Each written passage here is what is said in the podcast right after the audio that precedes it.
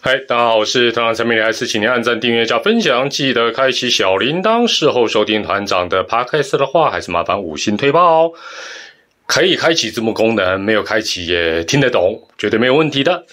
这一集影片呢，算是团长的道歉文，因为从去年到今年，团长都不看好魏全龙的表现，但是数字、战绩、排名就是会说话，连现在有没有很肿？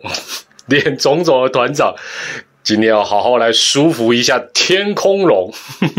话说呢，魏雄队在上半季垫底，而且胜率是不到四成哦，三成七九。除了富邦之外啊，被其他三个同老同学压着打，尤其是狮象两队。但去年下半季，嚯，阿龙就有明显的进步，距离五成胜率只差三场外。下半季的名次，哎呦，还优于富邦及乐天，确实是让人眼睛为之一亮。团长例外，团长眼睛还是被喇叭搞掉。今年呢，虽然开季没有多久，但龙队哦延续热身赛第一名的气势，前五场比赛就打出四胜一败，让四位老同学都排在他的身后。仔细想想，也是金价某干单。这几天啊，团长在反省跟回想。为什么自己一直不看好魏全龙队的表现？其实最主要的原因就是阵容，特别是作为输赢主体的球员阵容。说句不礼貌的，龙队的阵容真的想一想是勉强拼凑而成的，但也因此显得更加的可贵。另外，也带给我们更多元、更深层的一些看法。我们就以四月十二号本季第一场龙象大战为例。龙队当天第一棒是天哥郭天信，他是二零一九年选秀会中第十八位才被选中的哦，总顺位第十八位。这十八人当中，基本上比他更出色的大概只有林安可吧。但是大家都知道，林安可可是狮队的第一子民呐。天哥算一算是龙队第六轮才选的。第二棒是当晚获得 MVP 的林志胜。大师兄的背景还有一些状况，相信大家都很清楚，这里就不多做介绍。第三棒陈品杰，美其名是扩编选秀加盟，讲白了，当时已经在邦邦战力蓝图之外。第七棒张佑铭跟天哥是同一年参加选秀，但龙队是到第十九轮才选他，而且选他的时候，其他四队早早就已经关门停止选秀。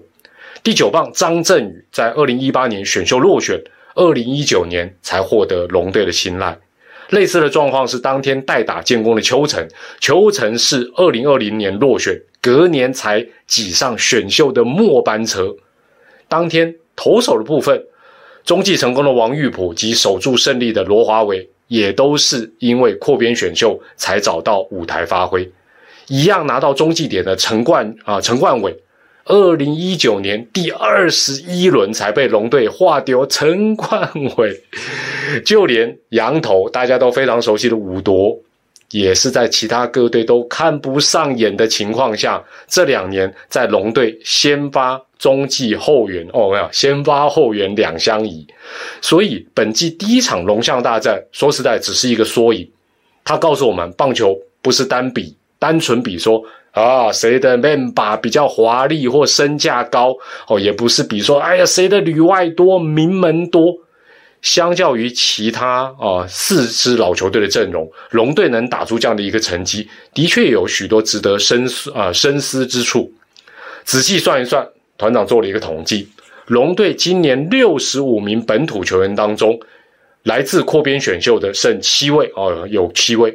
这部分大家心里都有数哦。这七个人在原本的母队是什么状况？团长就不多做说明。选秀曾经落选，然后才被龙队选到的高达十位，包括已经成为主力的吕伟成、林子玉等等。相信这个数量应该是各队最多的。另外一大族群，则是被其他球队战力外释出。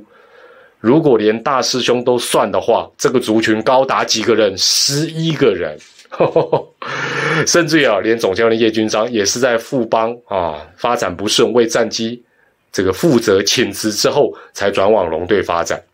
所以，光看球员阵容的结构，实在很难想象龙队能够在短短的时间里，从新同学变成能够跟其他四队抗衡的天空龙。